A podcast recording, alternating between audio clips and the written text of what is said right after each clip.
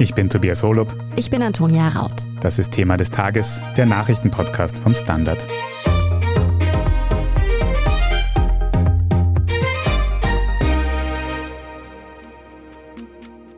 President Biden is gearing up for a round of high stakes diplomacy, heading to Europe later this week for a summit with America's NATO allies. He will also go to Poland, which has taken care of more than 2 million refugees from Ukraine. And you know the focus will be what else can be done to stop the war. US-Präsident Joe Biden reist diese Woche also wieder nach Europa. Er trifft die NATO-Verbündeten und wird auch Polen besuchen. In die Ukraine selbst kommt er aber nicht.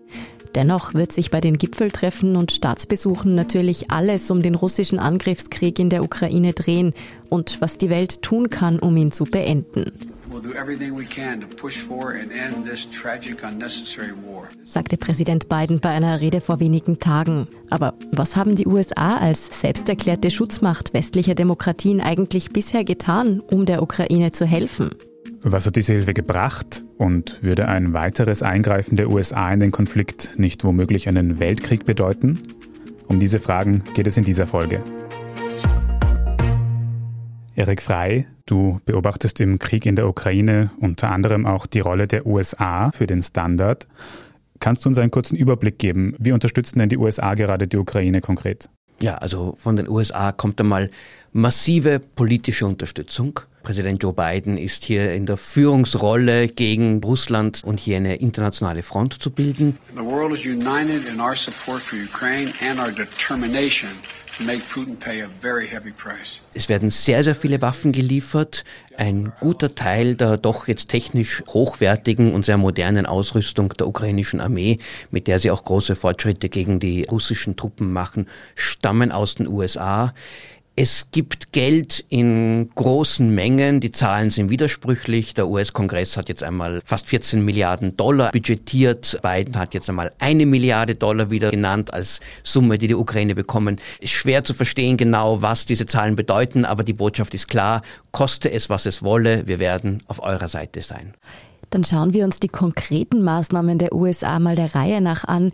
Wie nützen denn zum Beispiel diese finanziellen Hilfen der Ukraine konkret? Wohin fließt dieses Geld? Das Wichtigste ist, in Waffen. Schon bereits vor der Invasion am 24. Februar, schon im gesamten vergangenen Jahr haben die USA die Ukraine doch relativ intensiv aufgerüstet, ihnen viele Waffen geliefert, auch Waffen, die jetzt sicher sehr wichtig erweisen. Seit dem 24. Februar noch viel stärker. Das ist einmal die wichtigste Sache.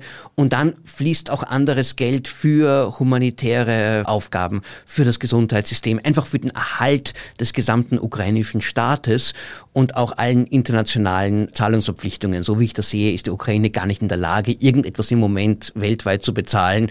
Das heißt, da wird einfach sehr viel auf die Rechnung der EU oder gegenüber gleich den USA verbucht. Andersherum sind ein wichtiger Punkt auch die Wirtschaftssanktionen gegen Russland, die unter anderem von den USA kommen.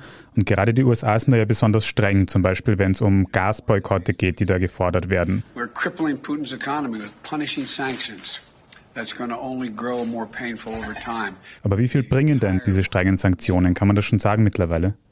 Also das gesamte Sanktionssystem, das hier gegen Russland gebildet wurde, hat eine große Wirkung, weil die russische Wirtschaft da fast dem Kollaps nahe ist oder massiv eingeschränkt wurde und die Russen von den superreichen Oligarchen bis zu den eigentlich sehr, sehr armen das auch absolut spüren, vor allem weil die Währung der Rubel so verfallen ist. Und da haben die USA eine führende Rolle gespielt, aber das war alles gemeinsam mit den Europäern und auch anderen westlichen Staaten, Japan und Australien. Dann haben die USA auch noch einzelne Sanktionen verkündet, die noch schärfer sind als die, die von den Europäern kamen. Vor allem ein gesamter Ölboykott. Davor hat die USA Öl aus Russland importiert. Das findet nicht mehr statt. Insgesamt sind aber die USA weit weniger abhängig von russischen Energielieferungen und auch weniger abhängig von anderen Handels- und Wirtschaftsbeziehungen. Dadurch fällt es leichter, hier Sanktionen zu verkünden. Dazu kommt der Druck der USA auf die Europäer. Versucht euch aus der Abhängigkeit von russischem Erdgas zu lösen lösen. Aber das weiß man auch in Washington, dass es nicht von einem Tag auf den anderen geht. Joe Biden hat zuletzt auch US-amerikanische Unternehmen gelobt, die sich quasi freiwillig aus Russland zurückgezogen haben, zum Beispiel McDonald's oder Starbucks. Bringen solche Unternehmensrückzüge aus Russland irgendwas? Naja, sie sind sicher eher symbolischer Natur, aber die Russen spüren das schon. Die Eröffnung des ersten McDonald's im Jahr 1990 auf dem Pushkin-Platz war ein wahnsinnig wichtiges Zeichen für die Öffnung Russlands und die Tatsache, dass es jetzt wieder geschlossen hat, macht sehr vielen Moskauern bewusst, dass sich hier etwas grundsätzlich geändert hat. Ich glaube, für die Unternehmen selbst, die wissen auch, dass sie in Zukunft in den nächsten Jahren wirklich kein Geschäft mehr in Russland machen können. Jetzt schnell zu schließen, mag zwar die russischen Behörden noch mehr verärgern, aber gleichzeitig kann man auf die Weise ein bisschen das eigene Engagement zurückfahren und vielleicht das Risiko auch reduzieren. Aber das wird jetzt nicht unbedingt die russische Wirtschaft im entscheidenden Umfang treffen. Viel, viel wichtiger sind die Lieferboykotts für Technologie und für zahlreiche auch Ersatzteile für russische Flugzeuge und für viele andere Bereiche, wo Russland einfach von westlicher Technologie und von westlichen Produkten abhängig ist. Und wenn die gestoppt werden, wo auch die USA sehr stark darauf drängen, dann wird das innerhalb weniger Wochen in Russland sehr, sehr schmerzhaft fehlen. Kehren wir noch einmal zurück zu den Waffen. Wie entscheidend sind diese denn tatsächlich für die ukrainische Armee? Also es gibt immer mehr Militärexperten, die sagen, die Ukraine gewinnt diesen Krieg. Es ist ihnen gelungen, die russische Armee wirklich zum Stillstand zu bringen und sie letztlich auch fast in vieler Hinsicht zu entwaffnen nur aufgrund der doch sehr modernen amerikanischen, aber auch europäischen Waffen, die im letzten Jahr und dann vor allem in den letzten Wochen geliefert wurden. Also ohne diese Waffen wäre die Ukraine bereits längst besetzt und besiegt. Vor allem hier muss man hervorheben, diese Javelin Panzerabwehrraketen, die unglaublich leicht und effektiv sind und genau in die ukrainische Kriegsführung hineinpassen. Auch die amerikanischen Stinger Raketen, die schon im Afghanistan sich bewährt haben und viele andere. Leichte Waffen für eine mobile Infanterie, wo die USA auch viel Erfahrung, wo sie sehr gute Systeme haben, gemeinsam mit einigen europäischen Systemen, auch aus Großbritannien, aus Schweden, auch aus Deutschland, haben die ukrainische Armee zu einer sehr effektiven Kampftruppe gemacht, die tatsächlich hier als David diesen Goliath zumindest sehr gefährlich werden können. Wenn du jetzt sagst, dass diese US-amerikanischen Waffenlieferungen für den Krieg in der Ukraine extrem wichtig sind, dann stellt sich irgendwie die Frage, wo zieht denn Russland eigentlich die Grenze? Also welche Form von Unterstützung kann die USA der Ukraine zukommen lassen, bevor Putin das quasi als Eintritt in den Krieg versteht durch die USA? Ja, das ist die ganz, ganz entscheidende Frage, die sich jetzt sehr, sehr viele stellen. Ab wann sieht Putin auch die USA oder die NATO hier als Kriegsbeteiligte. Einerseits ist das eine Frage, die sich in Putins Kopf abspielt und wie wir wissen, ist es sehr schwer, in den hineinzuschauen. Auch Putin hat ein Interesse, das möglichst weit hinauszuschieben, zumindest immer wieder schon früher zu sagen, eigentlich führen wir jetzt schon Krieg gegen die NATO. Er hat ja auch schon die Sanktionen als wirtschaftlichen Blitzkrieg bezeichnet. Aber das Prinzip, dass sich hier die westlichen Staaten und die NATO auferlegt haben, auch die USA, war, alles, was defensiv ist, ist absolut legitim. Das entspricht auch dem Völkerrecht, ein Land zu unterstützen, sich zu verteidigen. Und alles, was auch offensiv eingesetzt werden könnte, ist problematisch. Deshalb zögert man zum Beispiel auch so bei diesen MiG-29 Kampfflugzeugen, die sich die Ukraine wünscht, weil ein Kampfflugzeug mit einer großen Reichweite kann natürlich den eigenen Luftraum verteidigen, das ist rein defensiv, kann aber auch über die Grenze fliegen und auch russische Posten in Belarus oder in Russland beschießen. Und da denkt man, das könnte vielleicht ein Schritt zu weit sein und auch aus diesem Grund wird hier noch auf der Bremse gestanden, wobei das auch nicht ganz klar ist, ob es dabei auch bleiben wird, denn der Luftraum ist eines der entscheidenden Schlachtfelder für die Ukraine, wo sich möglicherweise auch die Zukunft des Landes entscheiden könnte. Apropos Luftraum, der ukrainische Präsident Volodymyr Zelensky wird ja nicht müde, immer wieder eine Flugverbotszone über der Ukraine zu fordern. Was ist denn damit eigentlich konkret gemeint? Eine Flugverbotszone ist etwas, was zum Beispiel die USA oder die NATO im Irak eingerichtet haben, schon nach dem ersten Golfkrieg 1991, in Bosnien und Ex-Jugoslawien eingeführt wurde.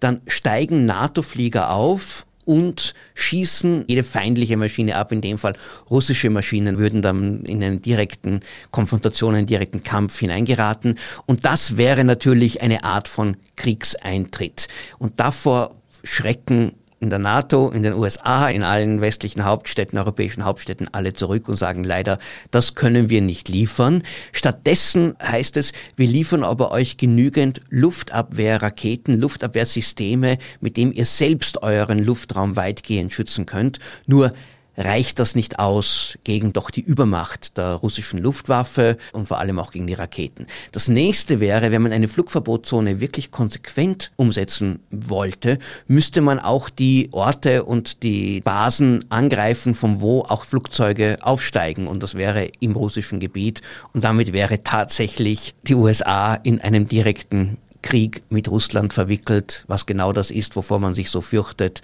möglicherweise der dritte Weltkrieg. Das bedeutet ganz kurz und knapp eine Flugverbotszone. Das wird einfach nicht kommen. Nein, die wird nicht kommen, weil wenn sie konsequent umgesetzt wird, es tatsächlich zum Krieg zwischen der NATO und Russland käme. Aber es kann kleinere Schritte geben, wo die Unterstützung für die Ukraine, für deren Luftabwehr immer noch weiter ausgebaut werden. Eine weitere große Forderung von Zelensky sind Sicherheitsgarantien, die in den Friedensverhandlungen mit Russland verlangt werden. Also quasi, dass andere Länder der Ukraine militärischen Beistand zusichern, falls die Ukraine erneut angegriffen werden würde. Dafür würde man dann im Gegenzug auf einen NATO-Beitritt verzichten. Wären die USA so eine Schutzmacht? Wäre das eine Option? Und liefe das nicht auf sowas ähnliches wie einen NATO-Beitritt hinaus? Absolut. Also das ist genau das Problem auch all dieser Modelle, die jetzt auf dem Tisch liegen.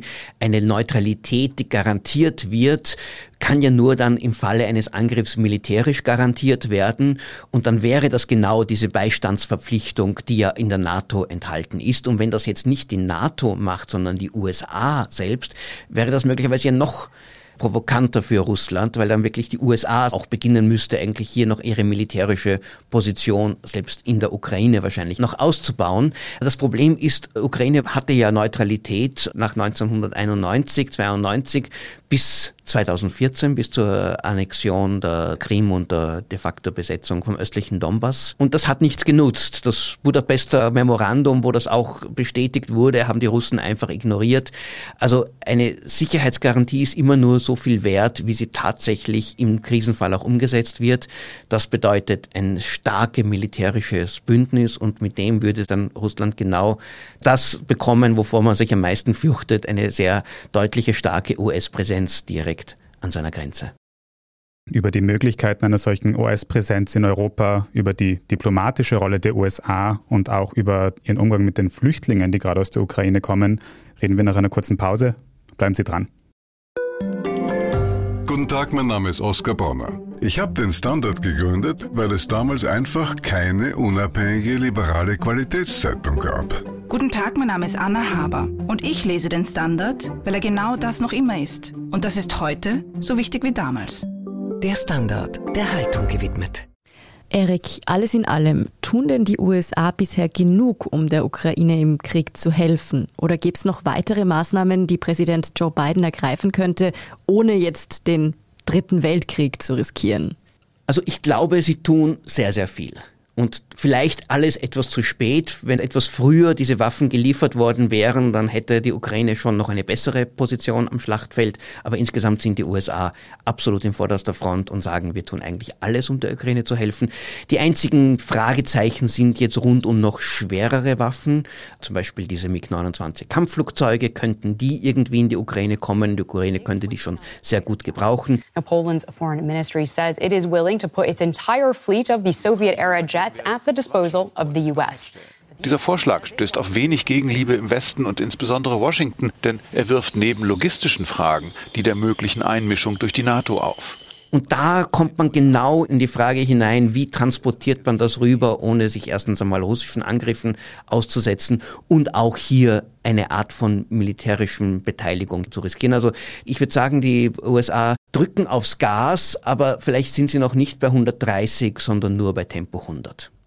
Was wäre denn Tempo 130? Hältst du es in irgendeinem Szenario für möglich, dass die USA tatsächlich selbst in den Krieg einsteigen würden? Also, dass die USA alleine einsteigen, ist eigentlich unvorstellbar. Die USA sind aber natürlich die Führungsmacht in der NATO und die NATO steht auch vor der Frage, wann kommt der Punkt, wo wir in diesem Krieg drinnen sind. Und da gibt es zwei Szenarien, wo das passieren könnte. Das eine wäre, dass tatsächlich Russland, russische Truppen, russische Luftwaffe, Raketen auf NATO-Gebiet kommen. Das kann auch unabsichtlich passieren.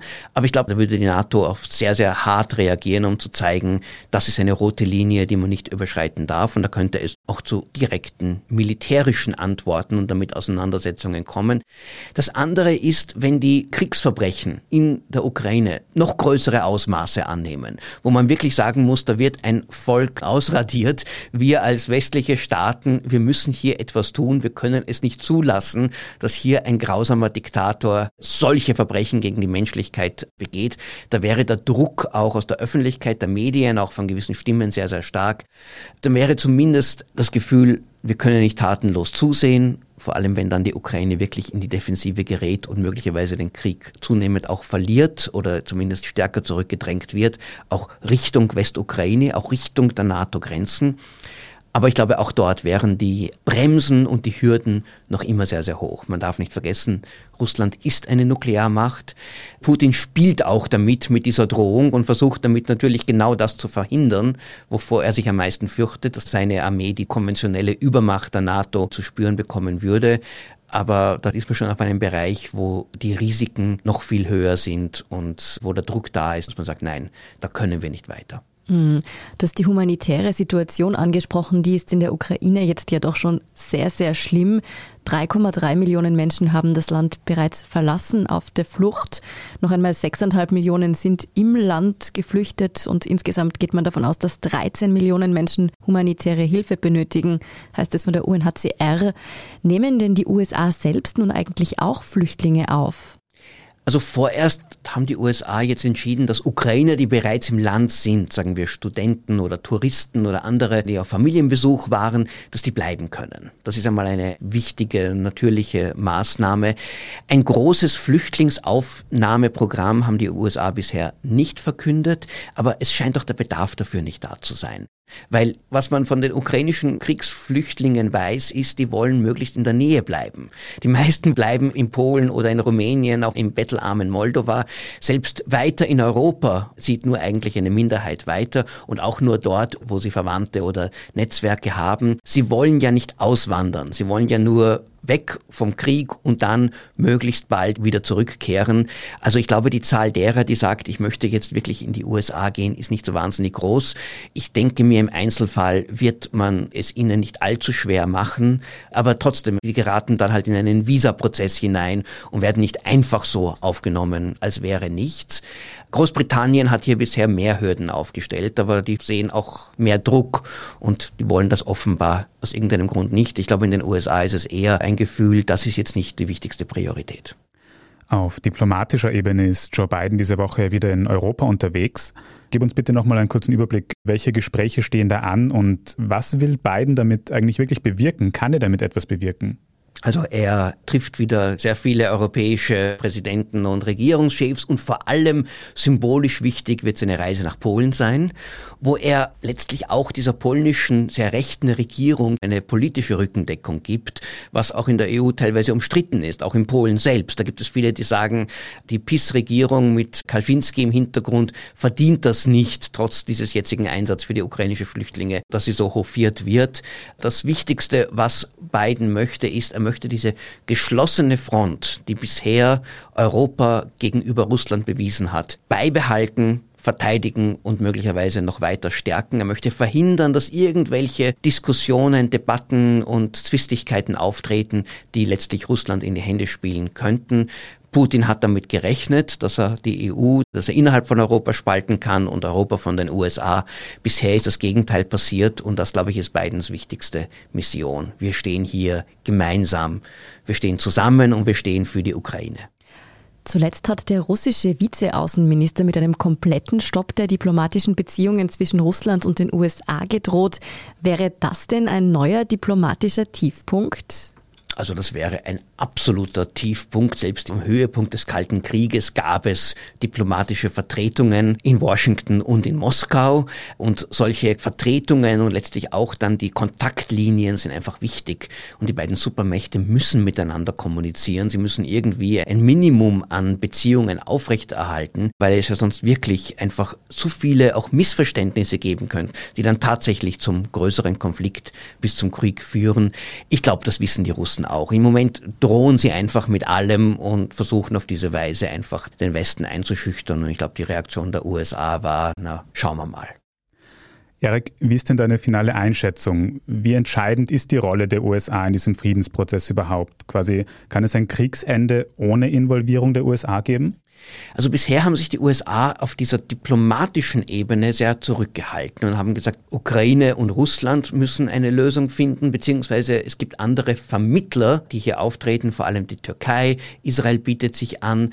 Ich persönlich glaube, dass das wahrscheinlich nicht ausreichen wird. Für Wladimir Putin ist der Westen der Gegner und hier vor allem die USA. Der sieht das auch nicht nur als Krieg gegen die Ukraine, der sieht das als Krieg gegen die amerikanische Weltordnung. Und ich glaube, dass an einem gewissen Punkt, wenn man wirklich mehr als einen Waffenstillstand, sondern wirklich eine politische Lösung finden möchte, dann muss wahrscheinlich Biden hier selbst auftreten er sich auch mit Putin zusammensetzen, zumindest kommunizieren ohne die Ukrainer jetzt auszuschließen, weil die müssen mit am Tisch sitzen.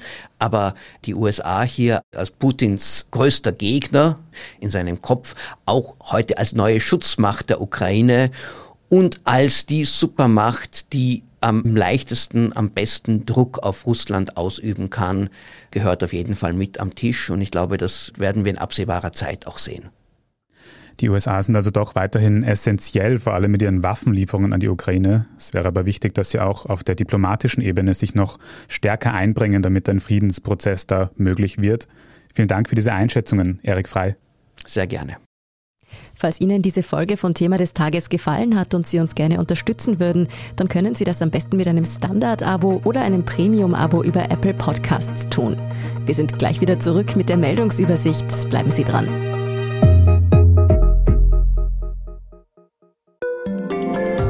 Eine kleine Wohnung im Zentrum, das wär's.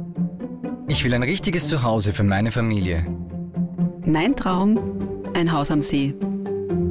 Was auch immer Sie suchen, Sie finden es am besten im Standard. Jetzt Immosuche starten auf Immobilien der Standard.at. Und hier ist, was Sie heute sonst noch wissen müssen. Erstens, der prominente Kreml-Kritiker Alexei Nawalny wurde heute Dienstag von einem russischen Gericht verurteilt. Laut dem Urteil soll Nawalny Spenden an seine Antikorruptionsstiftung veruntreut sowie den zuständigen Richter beleidigt haben. Erst 2020 hat Nawalny einen Giftanschlag mit dem sowjetischen Nervengift Novichok überlebt. Nach seiner Behandlung in Berlin wurde er bei der Einreise nach Russland sofort festgenommen. Seitdem sitzt er eine zweieinhalbjährige Haftstrafe ab, weil er gegen Bewährungsauflagen in einem anderen Verfahren verstoßen haben soll. Mit dem heutigen Rechtsspruch wurde Nawalny zu neun weiteren Jahren Straflager verurteilt. Zweitens, in Österreich sollen morgen Mittwoch neue Corona-Maßnahmen in Kraft treten. Allen voran die Wiedereinführung der FFP2-Maskenpflicht in allen Innenräumen. Nach Standardinformationen wird im Gesundheitsministerium aber auch über eine neue Regelung für die Gastro nachgedacht. Demnach könnten GastrobetreiberInnen individuell entscheiden, ob sie in ihrem Lokal entweder eine Maskenpflicht oder einen 3G-Nachweis verlangen. Die genaue Umsetzung der Corona-Maßnahmen wird dann morgen Mittwoch bekannt gegeben. Drittens, die Regierungsparteien haben heute außerdem eine geplante Änderung am Mietrecht verkündet. Demnach soll die Maklerprovision in Zukunft nach dem sogenannten Bestellerprinzip funktionieren. Das heißt, wenn die vermietende Seite ein Maklerbüro beauftragt, dann muss sie die Provision dafür auch selbst bezahlen. Ein Weiterverrechnen der Provision an die MieterInnen ist dann nicht mehr zulässig. Das entsprechende Gesetz geht heute in Begutachtung. Dürften gute Nachrichten für viele Menschen auf Wohnungssuche sein.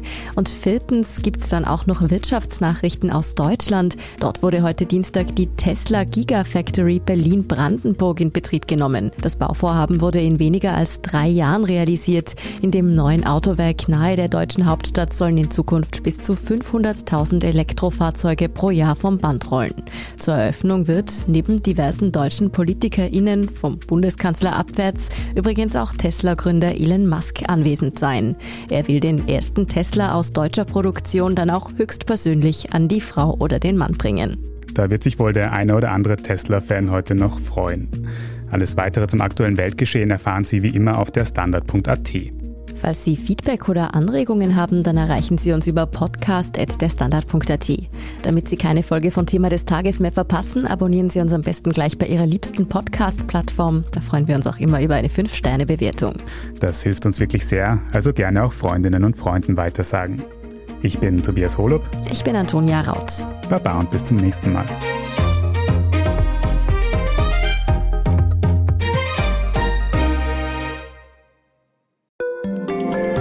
Job mit mehr Verantwortung wäre super. Ich will eine bessere Work-Life-Balance. Es muss ganz einfach Spaß machen.